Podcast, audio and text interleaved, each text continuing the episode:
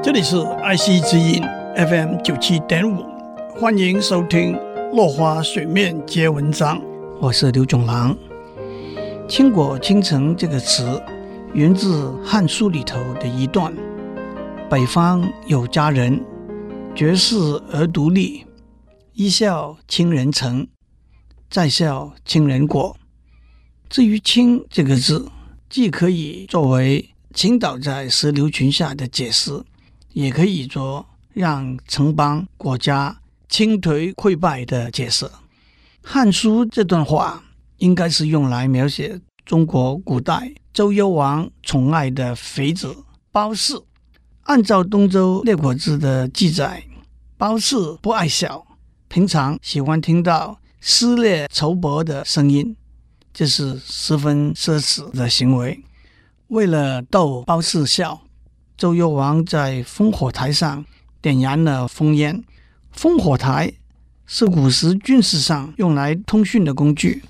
当皇帝有难的时候，会在烽火台上点起烽烟。各地的诸侯看见了烽烟，就得赶快派出军队来救驾。当周幽王点起烽烟，诸侯风尘仆仆地赶过来的时候，褒姒看到诸侯那副狼狈的样子，就大笑不停。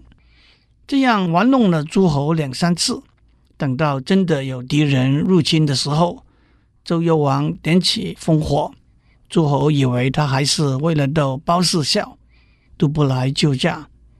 后来周幽王被杀，褒姒被俘虏，西周也变成东周，这就是。周幽王烽火戏诸侯的故事，中国历史上还有好几位倾国倾城的绝世佳人的故事。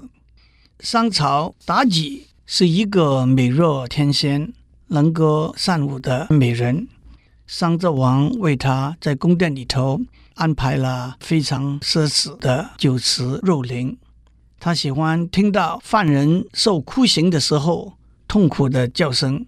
商纣王因此发明了暴落、锤击、蛇咬等酷刑。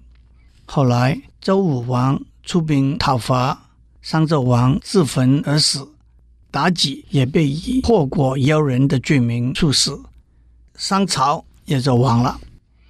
陈圆圆是明朝末年一位将军吴三桂的爱妾。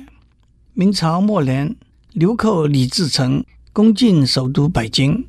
崇祯皇帝在煤山上上吊自杀。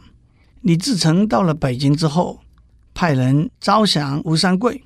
吴三桂本来决定投降，但是当他听到李自成拘禁了他的爱妾陈圆圆之后，非常生气。这就是“冲冠一怒为红颜”这句诗的出处。吴三桂倒过来献出了山海关，引清兵入关。上清称臣，打败了李自成，夺回陈圆圆，清朝也就建立起来了。后来吴三桂接受了清廷平西王的封号，却被外放到云南。到了康熙的时候，康熙要消除藩王的职位，吴三桂从云南起兵反清，但是已经太迟了。最后他病死长沙，陈圆圆出家。住在一个庙寺里头，后来投莲花池自尽了。诗人吴梅村写了一首长诗《圆圆曲》，描写陈圆圆的故事，其中有“常闻倾国与倾城，翻使周郎受重名。妻子岂因观大计，英雄无奈事多情”这几句。今天的时间到了，我们下次再继续聊。